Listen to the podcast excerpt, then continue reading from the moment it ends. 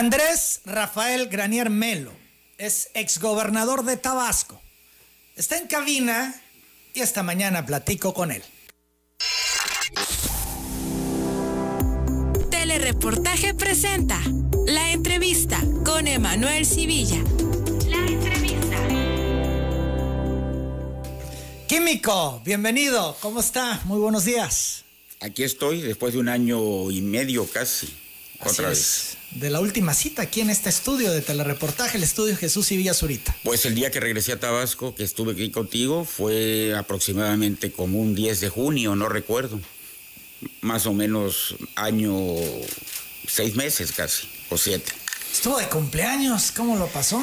Tranquilo, en mi casa con mi esposa, con mi esposa y mis nietos. Bien, bien, tranquilo. Son las 8 de la mañana, 20 minutos. ¿Qué ha pasado con Andrés Granier después de ese año y medio de estar en Tabasco? No ha pasado mucho, únicamente pensar, reflexionar, cuidarme, cuidarme y cuidarnos toda la familia de la pandemia. Y en ese, y en ese lapso de tiempo, meditar, por eso estoy aquí. Por eso está aquí. ¿Por qué le interesaría a un exgobernador ser alcalde? ¿Por qué le interesaría? Primero, por lo que significa regresar a, a la vida política, en particular para mí. ¿Qué significa? ¿Para mí qué significa? Sí, claro. Honor. ¿Qué significa? Es una manera, para entenderlo bien, de lavar su nombre. Decir, aquí estoy en política, a y mí, voy y regreso. A mí las autoridades judiciales me exoneraron de los siete delitos que me, que me imputó Arturo Núñez Jiménez. Fui exonerado en los siete. Mas, sin embargo, todavía tengo una deuda con el pueblo de Tabasco y con el municipio. Eso es percepción de la gente, de la sociedad, en que sí hizo cosas mal. Es mi percepción. Por, por, eso le pregunto. Es mi percepción. Y Yo, por eso y por eso lanzarse y por eso ir por la alcaldía de Centro. Tengo capacidad, tengo conocimiento, la vida me la dio y me siento muy bien y sé que puedo hacer un magnífico papel. ¿Cuántos años tiene, Kim? 73. De sus problemas de salud, Mi estuvo problema muy grave salud, cuando estuve estuve en la Ciudad de estuve, México. Estuve mal, estuve mal y llevo una vida ordenada, muy ordenada hasta la fecha. Entonces me siento Lo veo muy más bien. delgado. Me siento bien, me siento bien. Estuve prácticamente aislado nueve meses y realmente he salido muy poco. Prácticamente no salgo, todavía no salgo. Estoy esperando que me vacune. Estoy esperando dentro de un momento van a dar a conocer cuándo me va a tocar. Entonces, para tener un poco más de protección. Así es, son las 8 de la mañana con 22 minutos. Estamos platicando con el químico Granier. Entonces, se anima a participar. ¿Por qué? Porque ve condiciones, porque quiere lavar su nombre, porque quiere... Lo dije, lo dije ayer. Primero, el respeto, porque hay que reconocer, y yo soy hombre que reconoce. Dije que estaba yo ayer plantado ante el pueblo del centro y Tabasco para, porque se habían dado las condiciones jurídicas que este gobierno lleva a cabo. Si no nos hubiese estado ahí ayer. Y eso hay que reconocerlo. Que soy demócrata y creo en la democracia. Y estoy cierto que el gobierno actual lo, lo está haciendo, lo está practicando. ¿Esto es generaron las condiciones? Bueno, hay libertad. Hay libertad, me siento libre, no me siento perseguido. Y eso me da la seguridad de poder caminar hasta llegar al día, al día D, que será el 6 de junio. ¿Ha revisado todos los escenarios? Los he revisado, sí, como no. Los conozco. La vida me dio, te digo, la oportunidad de conocer todos los escenarios que no puedo conocer de lo que viene. Y entonces, ¿está todo. seguro del escenario que está buscando? Sí, claro. No le duda. El escenario que busco no lo dudo, claro que no. Quiero ser alcalde. Quiere ser alcalde, pero. ¿tiene la certeza que puede ser alcalde?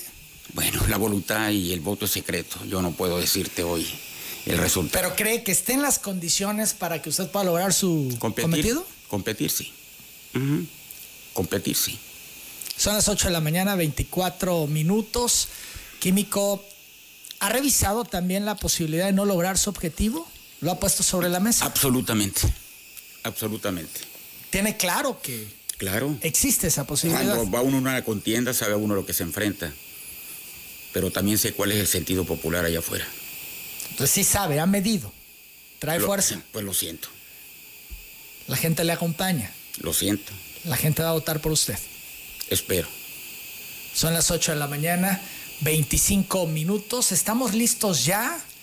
El gobernador ha emitido un mensaje al pueblo de Tabasco en relación a la vacunación, justamente lo que refería, da detalles. Vale la pena eh, interrumpir la entrevista para conocer lo que el gobernador eh, puntualiza, esta información que eh, pues tiene que ver con esta vacunación contra el COVID que nos interesa a todos, que es eh, información importante para todos. Vamos ya en breve a escuchar a Dan Augusto López sobre lo que ha emitido esta mañana en torno a la vacunación. Me dicen que será en eh, un momento.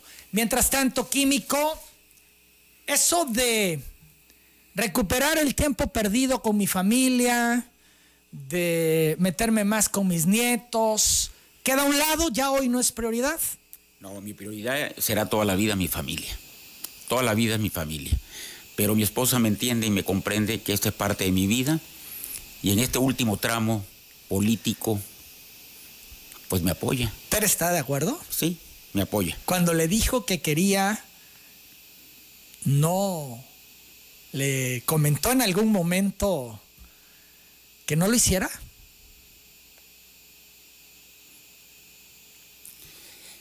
Bueno, como pareja hemos hablado muchísimo, ¿no? O sea, no estuvo de acuerdo, pero le apoya. No está de acuerdo, pero le apoya. Me apoya.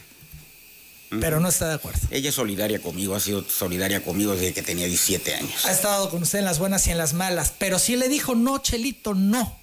No, Chelo. Piénsalo como le dice cualquier esposa a un, a un esposo y después de haber pasado todo lo que pasé.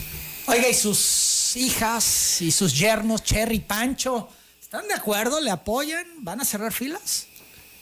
Yo soy in- independiente, ¿eh? quiero decirte. Mis hijas son solidarias conmigo y mis yernos, magnífica relación con ellos. Pero de esta decisión que de alguna manera implica a la familia. Sí, están conmigo, me apoyan. Son las 8 de la mañana, 27 minutos. Ya estamos listos para escuchar al gobernador Adán Augusto López. Tiene que ver con la vacunación. Adelante. Muy buenos días a todos. Quiero iniciar la semana informándoles que mañana martes 9 de marzo vamos a iniciar aquí en el municipio de Centro con la aplicación de la vacuna COVID, parte del Plan Nacional de Vacunación que de manera coordinada se instrumenta con el gobierno federal, Secretaría de Bienestar Federal, Secretaría de la Defensa Nacional y Secretaría de Salud de Tabasco. El martes, miércoles y jueves vamos a iniciar la vacunación aquí en el centro. ¿Cómo lo vamos a hacer? Hemos instrumentado en estricto orden alfabético. El martes, todos aquellos adultos mayores de 60 años cuyos apellidos inicien con las letras A y B. El miércoles, únicamente a los adultos mayores cuyos apellidos inicien con la letra C. Y el jueves, a los adultos mayores cuyos apellidos inicien con las letras D, E y F. Adicionalmente a ello, el miércoles 10 vamos a arrancar también la vacunación en los municipios de Paraíso y de Teapa. He instruido a la Secretaria de Salud para que en el transcurso del día dé a conocer las sedes y los horarios en los cuales se va a aplicar la vacunación. Quiero decirles que en los tres municipios habrá sedes de las que conocemos como combinadas, esto es que en algunas sedes se podrá aplicar la vacunación a quienes lleguen en sus vehículos. Este es un, un programa que orgullosamente les digo solamente se aplica en Tabasco. Somos el único estado en el país que las aplica de esa manera y que también está haciendo vacunación en brigadas domiciliarias para quienes tienen problemas de movilidad y no pueden acudir a las sedes. Hay esperanza, vamos a salir adelante. Estemos unidos, sigamos unidos, sigamos manteniendo las medidas sanitarias, el cubrebocas, la sana distancia, evitemos las aglomeraciones. Juntos los tabasqueños vamos a salir adelante. Tabasco es tu tiempo. Muchas gracias a todos. Son las 8 de la mañana, 29 minutos. El anuncio del gobernador Adán Augusto López. Mañana arranca la vacunación en centro. ¿No le toca todavía, Químico? No, no me va a tocar. Esta semana no. Esta semana no, posiblemente la siguiente, ¿no? Espero. Son las 8 con 30. Vamos a hacer la pausa. Regresamos. Seguimos platicando con Andrés Granier, que está en cabina. El químico extraña el poder. Volvemos. Andrés Granier extraña el poder. Son las 8 de la mañana, 33 minutos. Absolutamente no. No responde a un tema de poder. No, absolutamente no. Si hablas de poder, lo tuve. Y no, ni lo practiqué. Entonces, siendo gobernador, llevé mi misma vida y realmente nunca, nunca extrañaba el poder. ¿Tiene algún eh, asunto legal pendiente químico? Nos decía al principio que de los siete que le imputaron, los siete lo absolvieron. Sí. Sin embargo, es importante hacerle la pregunta. ¿Algún asunto legal pendiente? No, ninguno. Ninguno. Todos, todos quedaron finiquitados. En cuanto a sus cuentas. Aquí nos dijo cuando vino a entrevista hace año y medio más o menos que estaban congeladas, Sí. que todavía haría un procedimiento ahí para pues que se las liberasen y demás. ¿Ya ocurrió? Ya terminó todo. Ya. Entonces Ya, eh, todo. ya no tiene cuentas congeladas. no tengo. En cuanto a su pasaporte visa, también nos dijo que Bueno, lo tengo cancelado porque se me venció el año pasado y por la pandemia no he podido renovarlo. Y lógicamente yo dije aquí que las visas no las habían quitado porque en aquel tiempo, bueno, pues fue un complot prácticamente entre Osorio Chong, este, Murillo Karam y, y el presidente Peña Nieto cuando deciden por cuestiones de, de lo que para ellos significaba, significaba las reformas hacendarias y las reformas petroleras y cuando deciden eh, meterme a la cárcel. Entonces fue Ah, Peña, no ah, Arturo Núñez. No, apoya, eh, Artu- a petición de Arturo Núñez. A petición de Arturo Núñez. Porque necesitaban los votos, los votos del Congreso de Tabasco para el apoyo a la reforma. Fue por esa negociación. Claro que sí. Pero al final Votaron eh, en contra. al final, pues Peña es priista. ¿Y luego? Osorio Chong, priista. ¿Y luego? Usted, gobernador priista. Eso tendría que sentarlo aquí para preguntárselo. Traición de Peña hacia Andrés No, Granier. yo no hablo de traición de Peña. Para mí todo se fincó aquí en Tabasco a través de Arturo Núñez. Pero tanto poder tenía Núñez Claro. con Peña para poder Arturo ejercer. Núñez era una gente que había estado en la, eh, a nivel nacional y tenía todos los contactos. Y era muy significativo. Andrés Granier fue muy significativo eh, este, para ellos en ese momento. Entonces, lo hicieron y punto, ¿no? Lo que pasó, pasó. Fui a la cárcel y después de un proceso de cinco años, siete meses, cuatro días, pude demostrar cabalmente que era yo inocente. Mas, sin embargo, el daño me lo hicieron. Por eso ayer manifesté que los responsables directos son ellos. Arturo Núñez y sus exfuncionarios. Sí. ¿Qué Ah. exfuncionarios? Mencioné eh, específicamente a Valenzuela, a Fernando Valenzuela Pernas, a Jorge Priego El Solís. fiscal, el presidente del Tribunal Sí, Superior de Y Justicia. ayer me equivoqué en el nombre de la licenciada. Es Guadalupe Cadena Sánchez. Ella es funcionaria del Poder Judicial. La señora se prestó a fincarme, a fincarme pruebas falsas para sentenciarme en un, en un, en un juicio, a mí, solamente a mí, a 10 años, 10 meses de cárcel. La señora Guadalupe Cadena. Creo que hoy es directora de juicios orales del tribunal. Creo, no lo sé. Bien, pero ellos son los responsables. Pues fueron Y Peña se presta y ocurre todo lo que ocurrió. y ocurrió todo lo que ocurrió. Son las 8 de la mañana, 37 minutos. Seguimos en esta plática con Andrés Granier. Hoy Granier es el salvador del PRI, controla al revolucionario institucional en Tabasco. No, por favor, eso a mí hasta me molesta, con mucho respeto me molesta. No, yo no soy Salvador ni soy absolutamente ni- ningún ave fénix que viene a... que viene a resolver problemas. Me preguntaste hace un momento que si no tenía, que si sabía lo que me enfrentaba y te dije que sí sabía lo que me enfrentaba, porque yo había estado en cada momento, ya viví en cada momento del otro lado. Me preguntaste que si sabía que iba a ganar y te dije que absolutamente no. Me preguntaste que si perdía, qué iba a significar para mí y te dije que, pues perder, no siempre he ganado, Emanuel, he perdido en la vida. No siempre he ganado, ¿eh? eso te lo aseguro. A ver, ¿platicó con la dirigencia nacional de esta decisión? ¿Tienen el aval? ¿Andrés Granier tiene el aval de la dirigencia?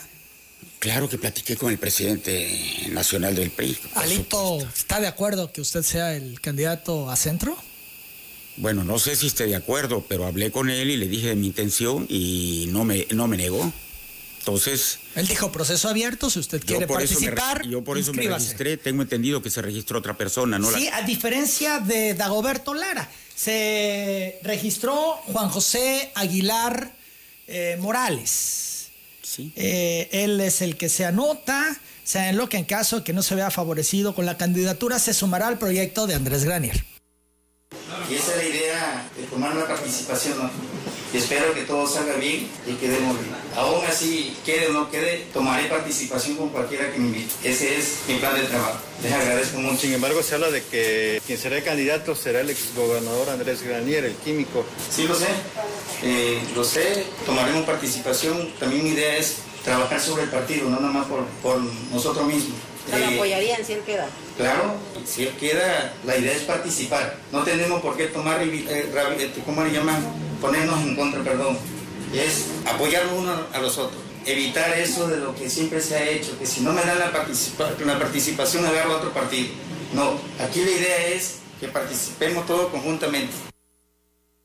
¿Tiene sentido esta precandidatura de Juan José Aguilar Morales, eh, cuando pues todo está enfocado a usted, cuando el propio dirigente del PRI pues habla de que Granier es un líder político, una figura social que es emblemático. Vamos a escuchar a Dagoberto.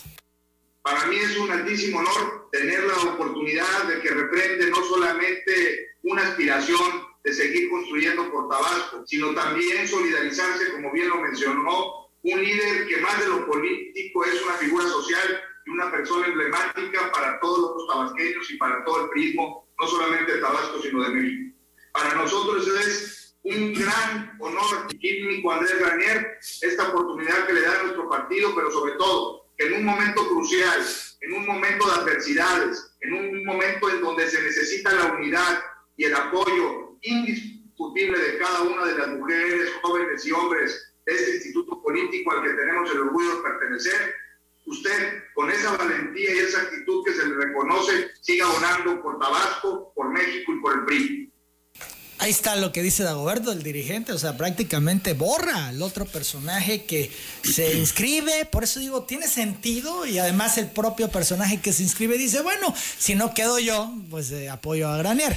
Eh, yo soy muy respetuoso, yo no te puedo contestar porque yo no, yo desconozco quiénes, quiénes se inscribieron y quién no. Ahorita me estás diciendo el nombre y, pues me ¿Lo conoce? ¿Juan José Aguilar Morales? Mm, de vista lo debo conocer, sí. Sí, pero absolutamente. Pero bueno, Dagoberto ya abiertamente, vamos con Granier, ¿no? Es emblemático, eh, Andrés Granier. Andrés Granier es una persona común y corriente. Pareciera, pareciera, da la impresión a veces, químico, que eh, la dirigencia priista le apuesta a un solo hombre, Andrés Granier. ¿Será? No lo creo, no lo creo porque porque no es así. Los, eh, allá afuera acabo de oír los nombres de, de las personas que se inscribieron en los municipios y en las diputaciones y hay, hay gente joven, hay gente que ya participó, hay gente que es la primera vez, en fin. Yo no soy, yo no soy más que nadie. La decisión que yo tomé, la tomé hasta el último minuto. ¿Deshojó la margarita? Yo no desojo margaritas, Emanuel.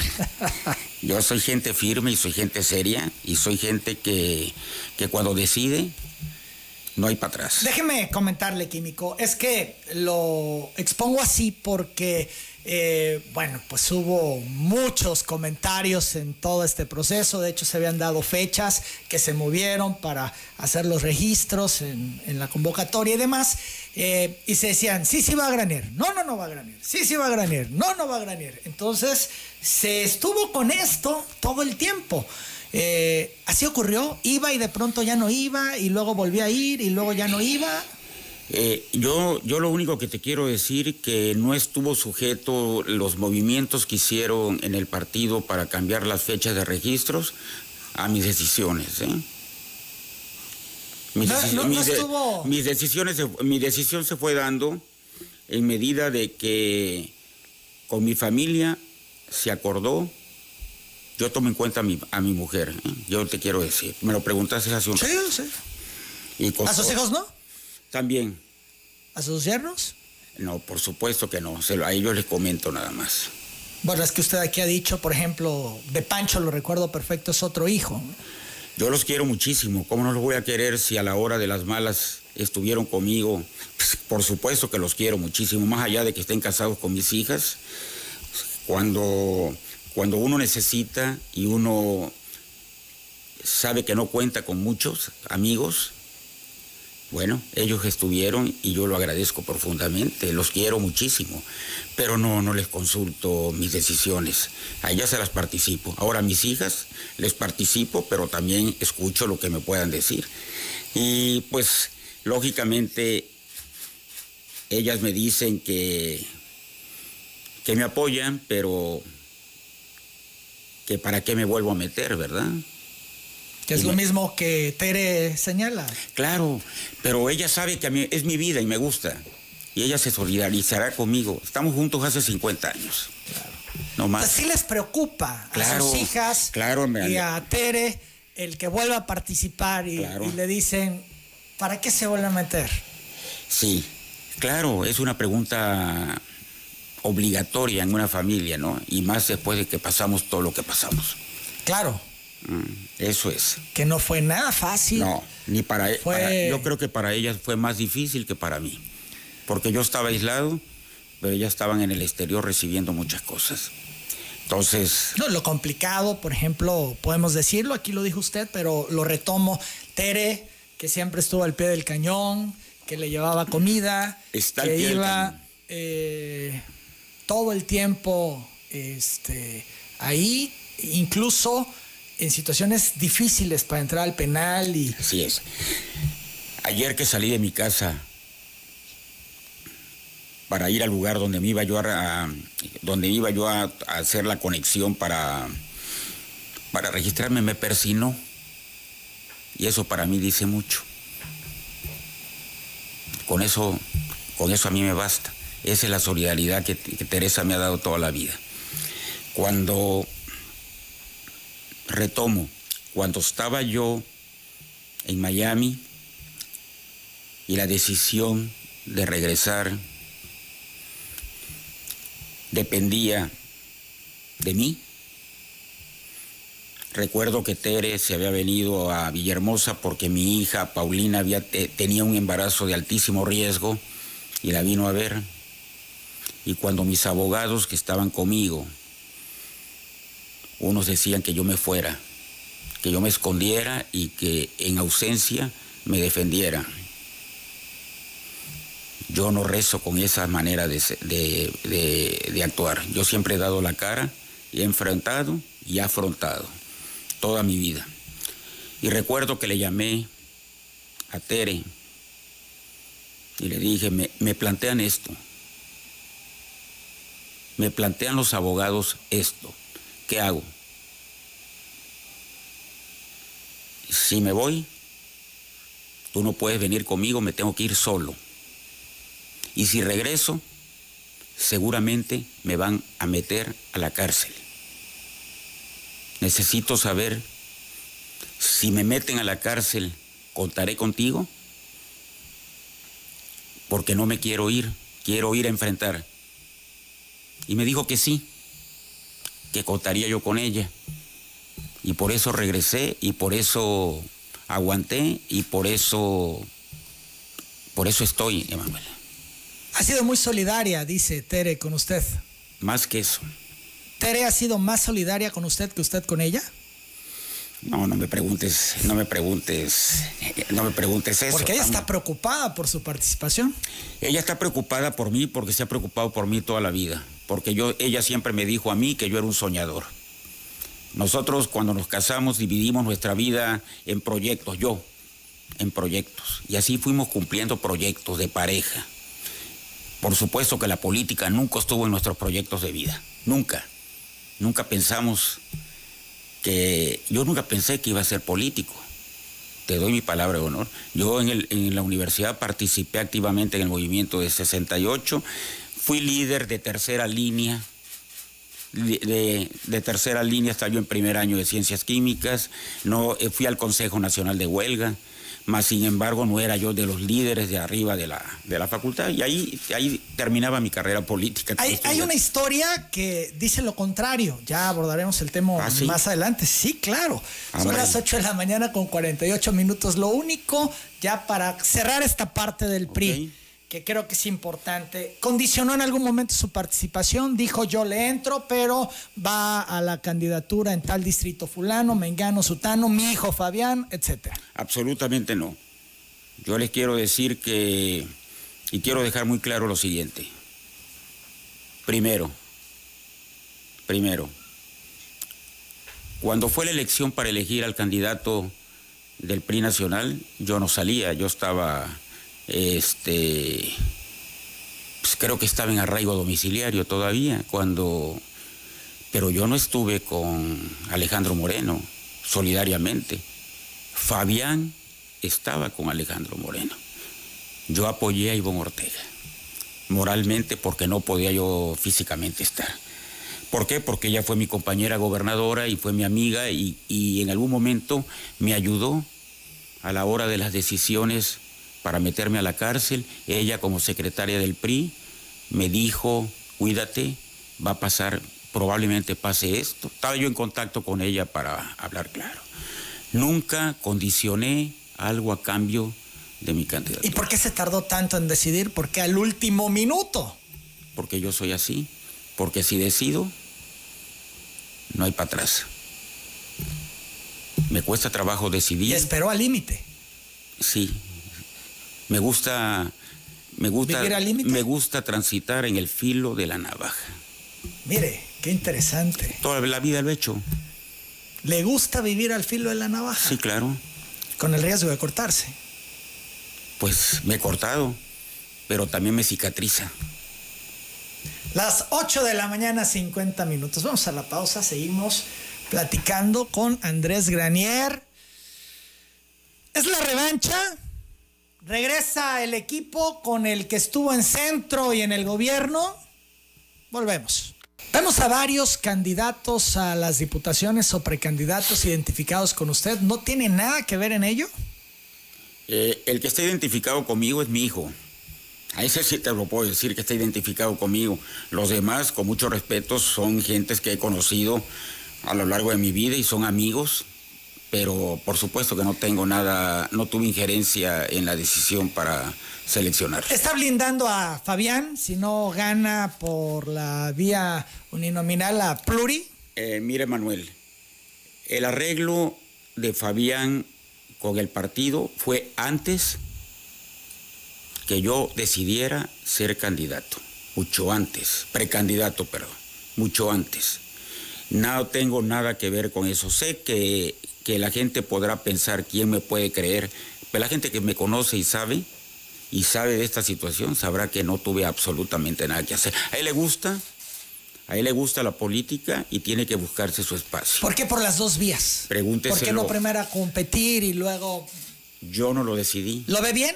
Que vaya en esta primera, el primer intento de Fabián. Así lo acordó y lo acordaron allá. ¿Pero lo ve bien usted?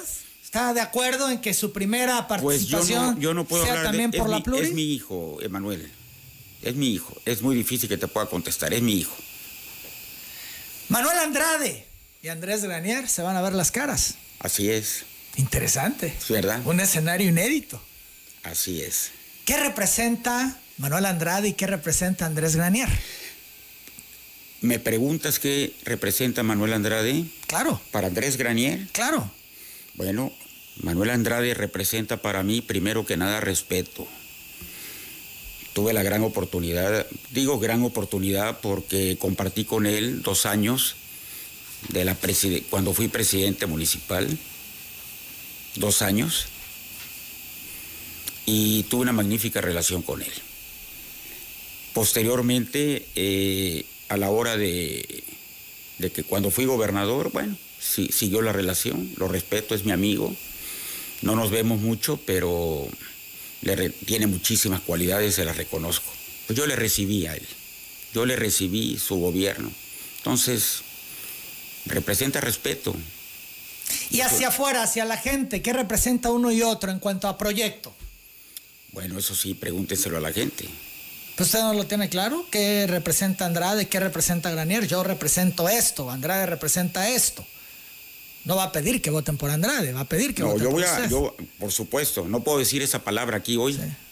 Tú sabes. Sí, no, no la dijo usted. No, la dijo usted. Sí, sí.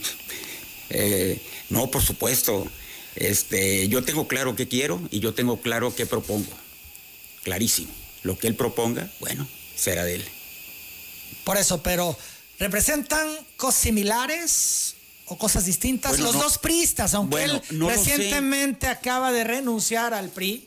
Bueno, no lo sé. En este momento él tomó una decisión.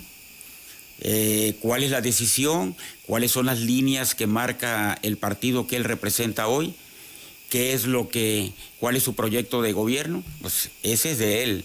Yo sí sé que quiero y yo sí sé que propondré a la hora que me lo quieras preguntar, el 19 de, de abril, con mucho gusto te lo contestaré. Son las 9 de la mañana en punto. ¿Es un traidor Andrade por haberse ido del PRI? No, para mí no. Para mí no, porque es un hombre joven, pero formado políticamente. Y, y, yo respeto mucho las decisiones de las personas cuando toman derroteros eh, diferentes. Yo nunca, yo nunca critico porque formo parte, he formado parte de la plataforma política de este Estado, entonces las descalificaciones son muy fáciles. Yo respeto a cada quien que tome, que tome un camino diferente. Yo soy firme en mis principios y yo nunca he cambiado. Eso es lo que sí te puedo decir por mí. Yo aquí estoy y estaré hasta el final. Entonces Andrade no es firme en sus principios. No, yo estoy hablando por mí. Yo estoy hablando por mí, yo no puedo hablar por otra persona. Yo al licenciado Andrade le, reconozco capacidad, le reconozco muchísimas cosas. ¿Le preocupa que lo tenga enfrente? Me hubiera gustado más que estuviéramos juntos. Pero no se dio. Por eso, me hubiese gustado más estar junto a él. ¿Hay preocupación porque sea Andrade uno de los candidatos que tendrá enfrente? No es preocupación, pues es, es eh, es una gente que seguramente debe tener muchísimos partidarios también allá afuera. Son las nueve de la mañana con dos minutos. Será interesante ver esta contienda en centro, sin duda, con dos exgobernadores en, eh, pues en esta ruta por la alcaldía de centro. Las nueve de la mañana, dos minutos. Químico. Regresa el equipo que le acompañó en la alcaldía, que le acompañó en el gobierno. Estará Héctor López Peralta, eh, Beatriz Luque, eh, José Carlos Ocaña, eh, entre otros. Bueno, hoy no puedo afirmarte o negarte porque vamos a una contienda. Pero todos ellos están en su equipo, le van a apoyar, ya le dijeron, se han reunido. Tengo, tengo muchos amigos que en el pasado estuvieron conmigo y están conmigo, hoy no están. Otros no están, tú lo sabes. Pero a ver, en cuanto al equipo que está, de estos que mencioné, ¿todos están? No, no. ¿No está Héctor López? ¿No está Betty Luque? Eh, no están todos los que tú mencionaste. Sí. Bueno, mencioné tres. Dije José Carlos, José Carlos no, entonces. Los otros dos. Pero, ¿cuál es la. Eh? No, pues nada más saber quiénes le acompañan, quiénes van con usted. Lorena Burregar, por ejemplo. No. ¿Cierre de filas? ¿No? No. No, no está conmigo, no. O sea, hasta el momento Betty y Héctor. Y algunos más. Algunos más. Amílcar Sala. No. no. ¿Su compadre Amílcar no? No. Son las 9 de la mañana, 3 minutos. Tiene hoy Andrés Granier nuevos pilares. Cuando estuvo aquí siendo gobernador, habló de dos pilares en su administración, Humberto Mayans y Gustavo Rosario. Se acordará que aquí lo dijo en telereportaje. Mis pilares.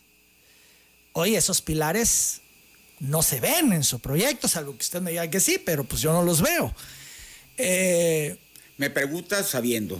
Me preguntas sabiendo la respuesta. Pregunto porque siempre hay que preguntar y esa es mi función. Preguntar aunque sepa las respuestas. Pero ya la sabe la respuesta. Pero la queremos escuchar de usted. Que, ¿Por cuál quieres que comience? Que si tiene nuevos pilares. Por supuesto, muchos nuevos ¿Quiénes son esos nuevos pilares? Pues ya los conocerás con el tiempo. Le digo, ¿Para qué te digo los nombres? Eh, eh, si digo los nombres, ahorita empieza, empieza la polémica de ataques y descalificaciones. No quiero decir quiénes son los pilares, pero te quiero decir que en el equipo que me está acompañando en este momento, para iniciar la lucha que vamos a iniciar, va muchísima gente joven. Muchísima. Mucha gente joven. Mucha gente joven. Mucha, ¿Que tienen la experiencia? Tienen la experiencia, y, bueno, tienen la inquietud, quieren y son leales. Sobre todo lealtad, para esos pilares. Claro, claro. No le funcionaron los otros pilares.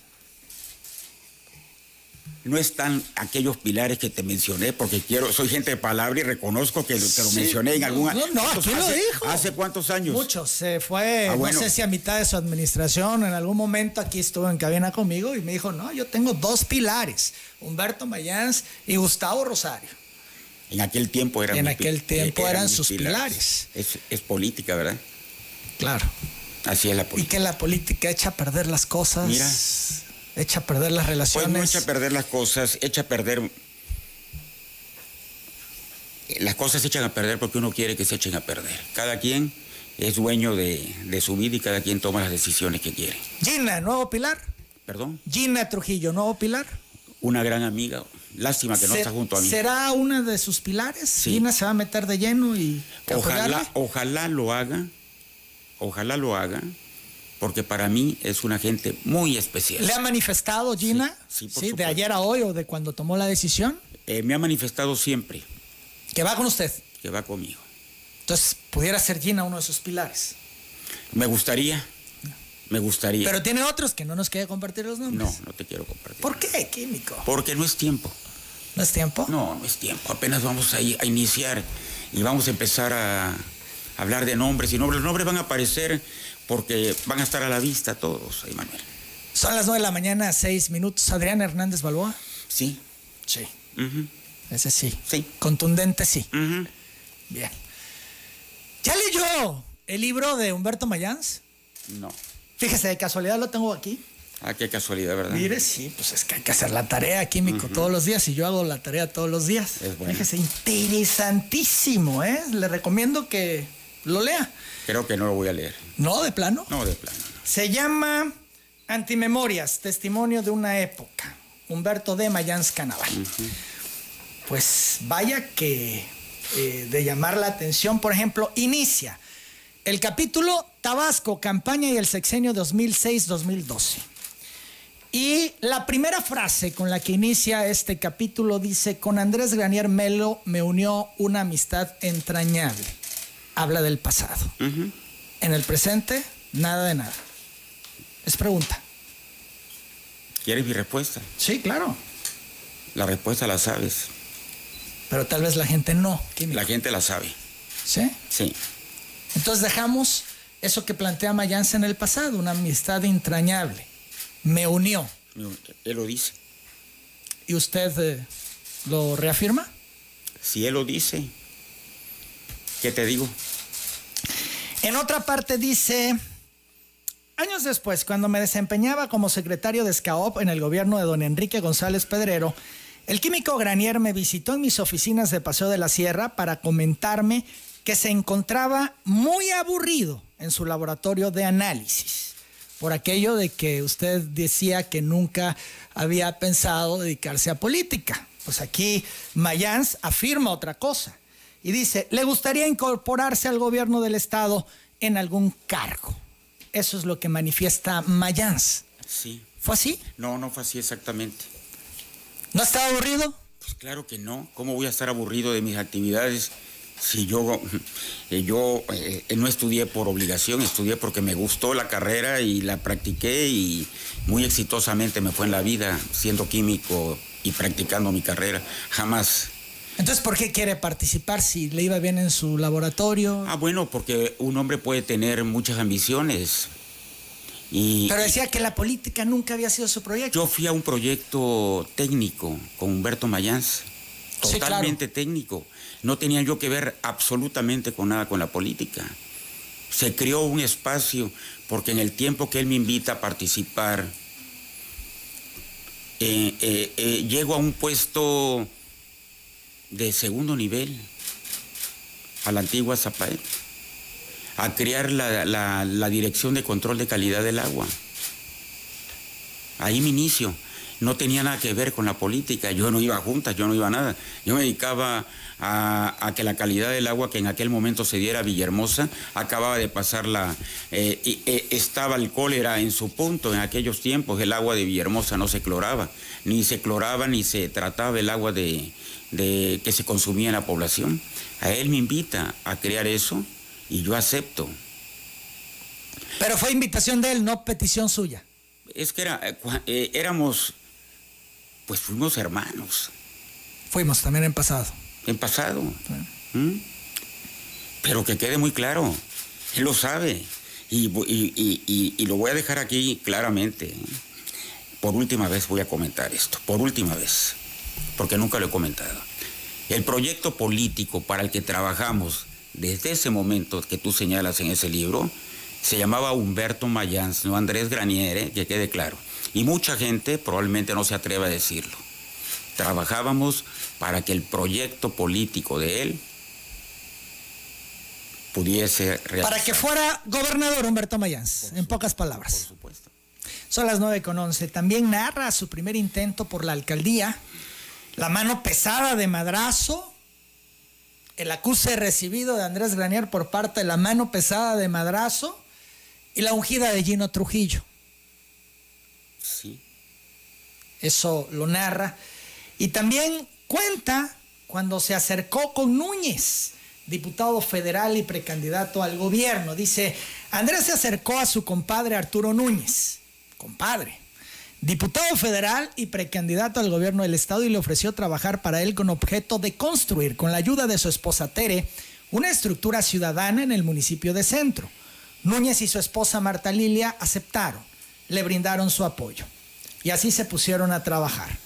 Cuando se inicia la contienda interna por la candidatura del PRI a la gobernatura, Madrazo y Andrade le piden a Granier que los respalde y a cambio de darle la espalda a Núñez, le ofrecen la candidatura a la presidencia municipal de Centro. Granier acepta, apoya a Andrade y logra así la candidatura al gobierno municipal, rompiendo con Núñez y su esposa, quienes lo sentenciaron. ¿Fue así? ¿Es así? Por eso entendemos esta parte de la historia si nos Bueno. remitimos a lo que cuenta Humberto Mayans en su libro. Mira, eh, me, me preguntas renglones marcados. Estoy viendo que los tienes señalados en tu libro. Sí, pues para no perderme, químico. Exactamente, sí, ¿no? pero Son déjame referencias. explicarte. Sí. Eh, no te puedo contestar cabalmente porque tendría yo que leer totalmente el libro. Y si tú lo crees conveniente, eh, lo leo y... y- y Pues yo diría que sí, Hablamos vale la pena leerlo. por tratarse de ti. Mas, sin embargo, te quiero decir algo que de entrada, sin ver el contexto de, toda la, de todo lo que lees, la, la historia no se realizó así. O sea, no traiciona a Núñez. No, claro que no. Recuerden la historia. Recuerden la historia. En aquel momento, en aquel momento, Arturo Núñez podría ser el candidato. Humberto Mayans podría ser el candidato. Acuérdense, Humberto estaba ahí. Nosotros estábamos con Humberto Mayans, con Humberto Mayans, y él declina, es más, ni participa, ni participa. Arturo Núñez, Arturo Núñez Arturo Núñez me pide, me pide que yo no voy, mejor dicho, no me pide, me dice que yo ya, ya, ya eh, eh, supuestamente ungido, acuérdense, ya era, ya casi estaba ungido. Me dice que yo no puedo ser ni precandidato al gobierno municipal. Y eso me lo dice en la casa que tiene en, en Tierra Colorada y en una bahía, o no sé si sigue siendo de él. Porque su candidato es otra persona. Y entonces yo le digo que yo sí voy a tratar de competir porque yo tengo el apoyo popular. En ningún momento, en ningún momento le fui a pedir nada, ¿eh? y en ningún momento me concedieron nada. Recuerden, recuerden que yo para, para ser alcalde del municipio de Centro tuve que competir en una consulta interna del partido, competí contra el licenciado eh, Cachón Álvarez y contra el ingeniero Vicente Morales. Pero que ella estaba amarrado. ¿Cómo amarrado si fuimos a una consulta interna? Bueno, muchas veces se puede ir a consultas no, ya. No, claro que no. Claro que no. Arturo Núñez iba, en ese momento se sentía que él iba a ser el candidato. Luego viene su caída y, y surge el licenciado Manuel Andrade. Pero en ese momento, él se decía que iba a ser el candidato y él me dijo a mí que yo no iba a ser candidato a la presidencia municipal de Centro. Son las 9.15, vamos a la pausa químico. Regresando, hay otro momento de este libro que a mí me llama mucho la atención porque es algo que usted ha negado y que Mayans afirma. La existencia de los químicamente puros. Ah, sí, muy bien. Aquí lo plantea. Claro. Volvemos. Humberto Mayans afirma que sí existen los químicamente puros. En su libro Antimemorias, en la página 375, donde habla Tabasco, campaña y el sexenio, Dice, la resistencia a pesar de los acuerdos por incorporar a cuadros y activistas del PRD vino del grupo que lo había acompañado desde los tiempos del ayuntamiento de Centro y de su labor en Zapaet, grupo que se hacía llamar los químicamente puros, constituido por amigos y parientes de Granier quienes influían de manera decisiva en su ánimo y que le hicieron un gran daño durante su gestión al frente del gobierno, pues no era lo mismo administrar el ayuntamiento de centro que gobernar Tabasco. Y los errores que cometían cotidianamente se reflejaban en la conducción y en los mediocres resultados de gobierno. Así califica Humberto Mayans en su libro su administración. Mediocres resultados de gobierno. Hay otro momento donde señala también eh, esta parte de los químicamente puros. Usted ha negado, yo en la anterior entrevista hace año y medio dice, no es cierto, eso no existe. Y no existe. Bueno. Granier, desde el inicio de su gobierno me comentó en varias ocasiones en presencia de terceras personas que deseaba que yo fuera el próximo candidato al gobierno. ¿Eso rápidamente es cierto? ¿Quería que Mayans fuera el candidato al gobierno? ¿A como lo plantea? Tenemos que cierra tu libro y platicamos. Me refiero para que yo pueda pues, explicarte y no, no, no contestar. La dejamos en pendiente, vemos lo de los químicamente puros y regresamos a este tema. me parece muy bien.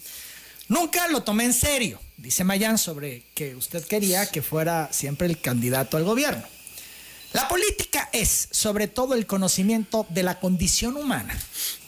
Conocía perfectamente al químico y sabía de qué pata cojeaba. Los químicamente puros formaban un gabinete alterno de gobierno que tomaba las decisiones más importantes de la administración del químico.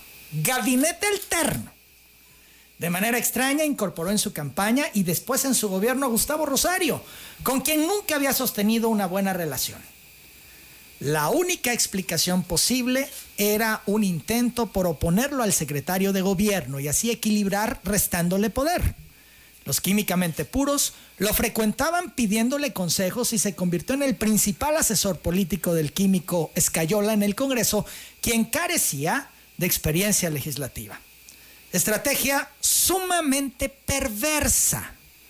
Le dice perverso. Sí.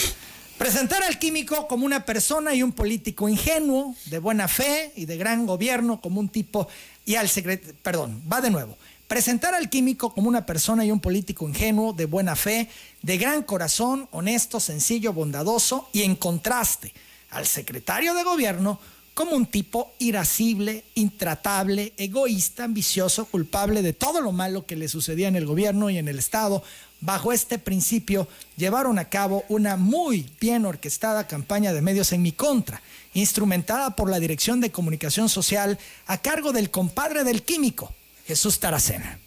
Bueno, dejamos ahí para abordar el tema de los químicamente puros.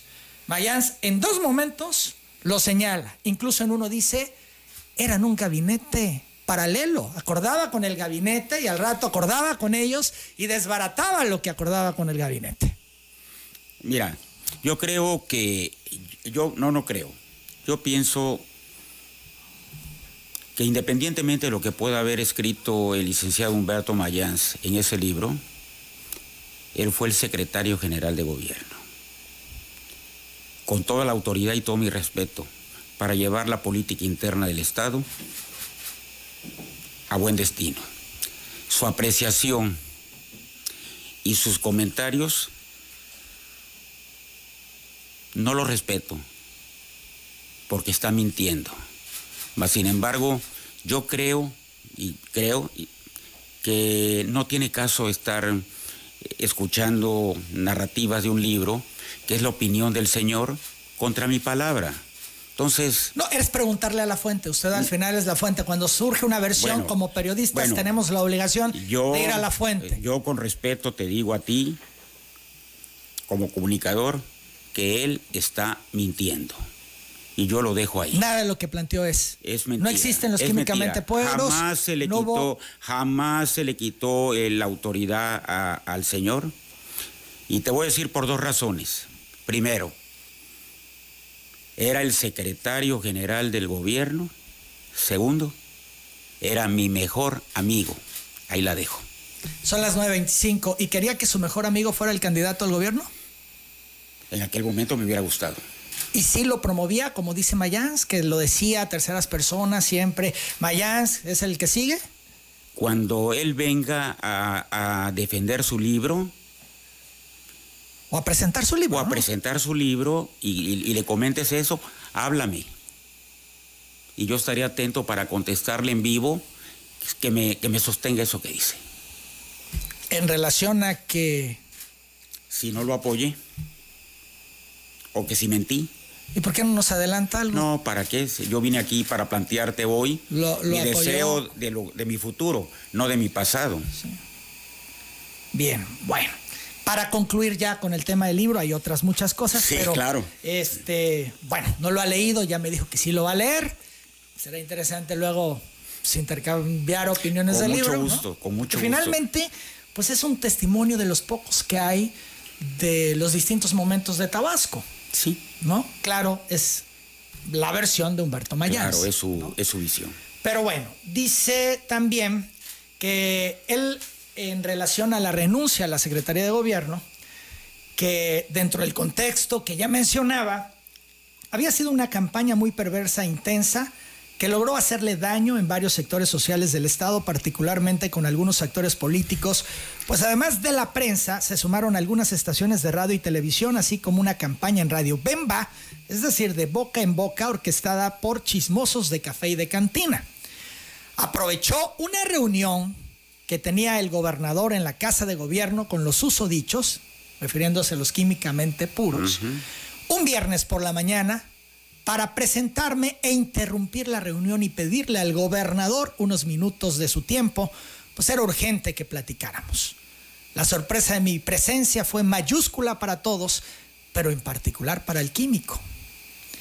Le señalé de manera decidida que no iba a permitir en ninguna circunstancia que la situación continuara y que si lo que buscaba era mi renuncia al cargo, que no lo iba a hacer, pues no podía aceptar que se interpretara que había sido cesado y sustituido de mala manera y que en todo caso procedería a denunciarlo públicamente. Luego le solicité para parar de inmediato en su calidad de gobernador la campaña en mi contra y que si esto no sucedía me encontraba listo para iniciar una contraofensiva respecto de quienes habían orquestado la campaña de desprestigio. El gobernador, como lo esperaba, no reconoció su aprobación y menos su participación en la campaña. Pero a partir de la charla, que nos llevó más de una hora, los embates se detuvieron, al menos en los medios de comunicación, en su mayoría controlados por el gobierno, pero quedó una inercia de parte de columnistas y comentaristas de radio y televisión. Es, entre otras muchas cosas, lo que refiere eh, Humberto Mayans. Es así, se dio esta reunión, le cayó de sorpresa a Humberto cuando usted sostenía una reunión con los químicamente puros, los sorprende, le pide hablar, se salen a caminar y le hace todo este planteamiento. Negativo. Es negativo. Tampoco sucedió. Claro que no. Y la respuesta a, lo último que acabas de leer la tengo, pero te la, de, eh, la dejo mejor para cuando lo haya yo leído. ¿Mm? Jamás, jamás. Él llevaba la política interna y él llevaba la comunicación con nosotros. ¿No jugaba con él? Al tener, por ejemplo, a Gustavo Rosario, él y Gustavo, pues todos sabemos, nunca eh, coincidieron. De hecho, siempre estuvieron confrontados. Leo el libro y lo, hablamos. Y entonces, Leo el libro tener a dos pilares que son pilares que no coinciden, ¿no es una travesura? No, no es travesura. Ojalá tuviéramos todos en un equipo totalmente de acuerdo unos con otros. Hay diversidad de Pero los dos claves confrontados. Pues se hablaban, ¿eh? Posibilidad política. Y se hablaban y participábamos todos los lunes en las reuniones de gabinete. Lo leo y lo hablamos. Son las 9 de la mañana, 29 minutos. Vamos a la pausa, regresamos porque seguimos platicando con Andrés Granier. El químico es indestructible.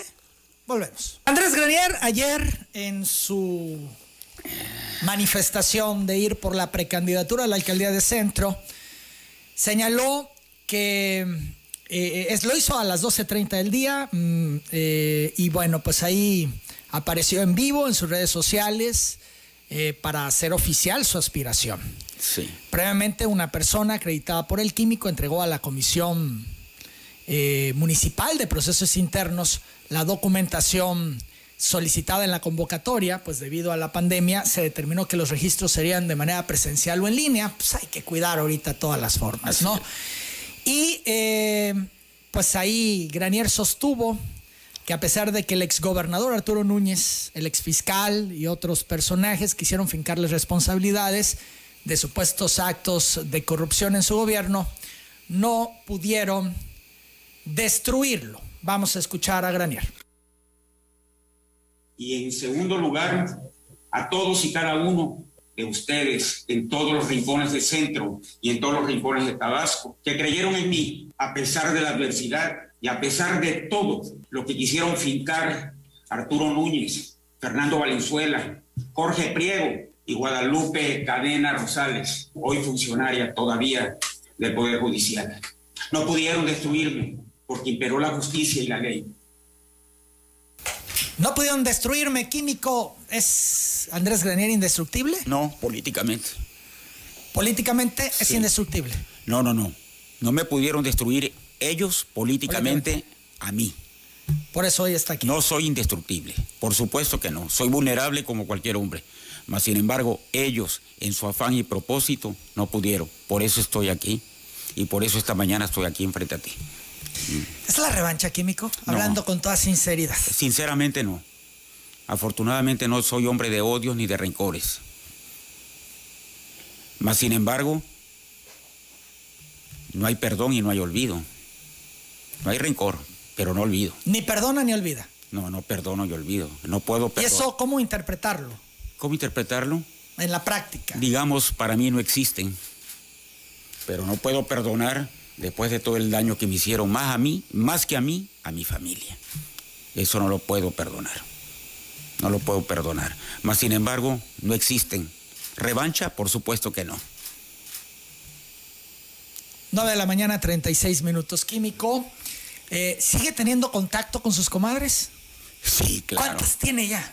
No, no he, no he podido, no he podido aumentar el número, pues estoy, tengo. ¿Pero el último guardado. número cuál era? No, no lo puedo decir. ya. Ah, aquí lo dijo. Son muchos. Compadres y comadres son Sí, muchos. pero bueno, en particular siempre el Pasan- énfasis con las... pasan mil. Pasan de mil. Sí, fácil. Sí. ¿Y está en contacto con ellas? Me llevo con todos. Sí. Sí, ¿Y ya están apuntadas para lo que viene? Pues eh, ellas son los bastiones más importantes que tengo. Ahí está mi fuerza. Mi fuerza está en mi trabajo que hice en el pasado. No hay otra. Las 9 de la mañana, 36 minutos. Andrés Manuel López Obrador, el presidente, ¿cómo la está haciendo? No coincidimos, pero hay respeto. Y yo quiero que le vaya bien porque irle bien a él, le va a ir bien a Tabasco. ¿En Eso qué lo- no coincide con López Obrador? Pues en algunos puntos yo no... ¿En cuáles en particular? Mencioné dos. eh, eh, la forma como conduce el país no, no es para mí la correcta. Y en cuanto al gobernador, Adán Augusto López, ¿qué opinión tiene de él? Mira, lo dije ayer y lo quiero reiterar. Primero, lo respeto absolutamente y lo he demostrado desde el día que estoy aquí. Y reitero, eh, la manera como conduce el Estado, jurídicamente y en muchos aspectos, es lo que me permite estar aquí, porque si él hubiese querido, hubiese querido probablemente me podría haber quedado en la cárcel un buen tiempo más. ¿Avala su administración? ¿Entiendo así? Y lo avalo. Avala a Adán Augusto Sí. y su administración. Lo respeto y, y no coincido con él en algunos puntos. Por ejemplo, Bueno, no quisiera entrar en confrontaciones ni en comentarios, pero avalarlo, avalarlo, lo estoy diciendo, que lo estoy diciendo abiertamente. Lo avalo en el sentido estricto de que me permitió estar aquí y para mí eso es más que suficiente. Es mi vida, es mi tranquilidad mía y de mi familia. Y hay respeto a mi persona y eso dice mucho de un gobierno. ¿eh? aquello de el respeto al sexenio ajeno es la paz. Absoluto. A un hombre hay que calificarlo cuando termina su periodo. Aunque de alguna manera usted no está respetando esa frase. Al participar, Ah, no, no, no, no, perdón. Yo lo respeto a él absolutamente, yo no estoy compitiendo con él. el respeto al sexenio ajeno. Esto es dejar ¿Quién- al quién- gobernante en quién? turno hacer sus cosas y uno mantenerse al margen. Así se entiende esa frase. Pues yo. ¿Quién le escribió, perdón? Bueno, yo se la escuché a Roberto Madrazo. Ah, no, no, no, no sé quién es la autoría. No, no. No sé, yo tampoco, no tengo No, certeza si sea de no, Madrazo no o de me- alguien más, no, pero no, no él pare- aquí la pronunció, el respeto al sexenio ajeno es la paz, esto es, no nos metemos, ya fuimos gobernadores, nos mantenemos lejos de la actividad política, Ah, bueno, él lo dijo. Pero no, él no lo respetó, que yo recuerde. ¿eh? ¿no? Yo, que yo recuerde. Yo no, yo no le voy a faltar el respeto a nadie. Le, le pedirá a Madrazo que lo apoye, lo buscará. No lo veo hace muchísimos años. Por eso, pero en esta circunstancia, en la circunstancia de que va por centro, No sé si nos, no- si nos veamos. ¿usted No sé. tiene interés de buscarle? Si se dan las condiciones y nos encontramos. ¿Qué tendría que pasar? Bueno, siempre hay una relación de respeto con él, más no de cercanía. Químico, hoy, en estos momentos, contento, satisfecho, convencido, seguro de lo que está haciendo. Sí, muy seguro de lo que estoy haciendo. Contento. 9 de la mañana, 40 minutos. Yo siempre agradezco la disposición de venir a telereportaje y platicar de todos los temas. A hablar de frente y de manera transparente, como siempre lo hemos hecho. Sí. Desde hace muchos años. 22 años o más, porque he estado aquí. 23 años, Químico. Estuve, sí, claro.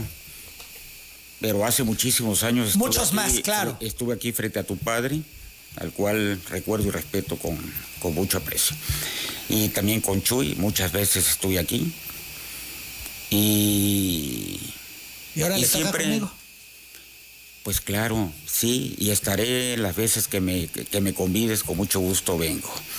Yo soy un convencido de, de las libertades, soy un convencido de la polémica y soy un convencido de poder tener un diálogo abierto. Lógicamente, muchas veces las preguntas eh, te molestan, no son las ideales, ¿verdad? Que uno quisiera escuchar, pero soy, siempre me he sometido. Pueden ser incómodas, pero son lo, las preguntas que la gente afuera se está haciendo. Y yo nunca me he negado ni a venir ni a contestar. Siempre me he sometido, nunca, nunca he preguntado o he condicionado venir a un programa y decirles esto es lo que yo quiero que me pregunte o que no me pregunte. Solamente te he pedido a ti una sola cosa que te di, que ya la hablamos en algún momento. Sí, fue un Eh, tema que ya ventilamos aquí en Exacto, lo- lo telereportaje. ventilamos y lo oyó en su momento. y lo oyó Tabasco. Y que además es cosa Sí, cerrada, es caso exacto, cerrado. Exacto, pero lo puedo decir abiertamente. Jamás en mi vida te he dicho, Emanuel, por favor, sí voy a cambio de que no me pregunte jamás. Es correcto, bueno, tan así que hoy la entrevista la hemos desarrollado en estos términos. Claro. Como siempre. Claro, y, y bien a gusto. Este, estoy listo, estoy firme, me siento muy maduro y me siento con toda la fuerza para poder ir a una contienda complicada, pero creo en la democracia y, y el resultado, pues el pueblo lo tiene.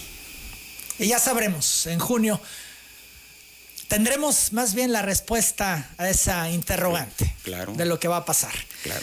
Químico, mucha gente ha hablado para saludarlo, para felicitarlo. Supongo yo muchas de sus comadres, aquí están. Y también hay gente que le solicita audiencia, que le pide que le atiendan, le pide intervenga en asuntos, le ayude con medicamentos. ¿Puedo hablar lo último? Sí, sí, nada más déjeme terminar de decirle. Y también hay gente que hace comentarios a favor y en contra de su aspiración, de este anuncio que va por la alcaldía de Centro. Le entrego todo esto, Muchas tiene gracias. teléfonos. Sí. De hecho, tengo el reporte que hay mucha gente afuera de la estación, un gran número de personas, este, esperando para saludarle. Sí, yo, yo quiero decir públicamente que eh, mis oficinas, como toda la gente sabe, están en, la, en mi casa, en Mario Brown Peralta. En este momento no estoy llegando físicamente a mi oficina porque pues estoy esperando la vacuna que no me va a tocar esta semana. Yo espero que me toque la semana que entra, pero, lo, eh, pero hay gente que puede atenderlos y estamos tratando de, de poder responder todas y cada una de las peticiones que nos hace. Y ¿Cómo le hace para atender esas peticiones? ¿Dinero de su bolsa? No, no estamos, no estamos regalando absolutamente nada. Ni estamos creando falsas ilusiones, diciéndole a la gente cabalmente. Entonces, ¿la gestión en qué consiste? La, la gestión en qué consiste en atender a la gente y decirle que si podemos avanzar, seguramente podremos ayudar.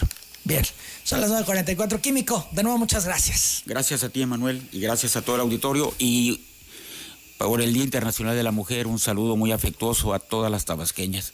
Saben que para mí merecen todo mi respeto. Es el químico Andrés Granier Melo. Son las 9.44. Yo hago la pausa.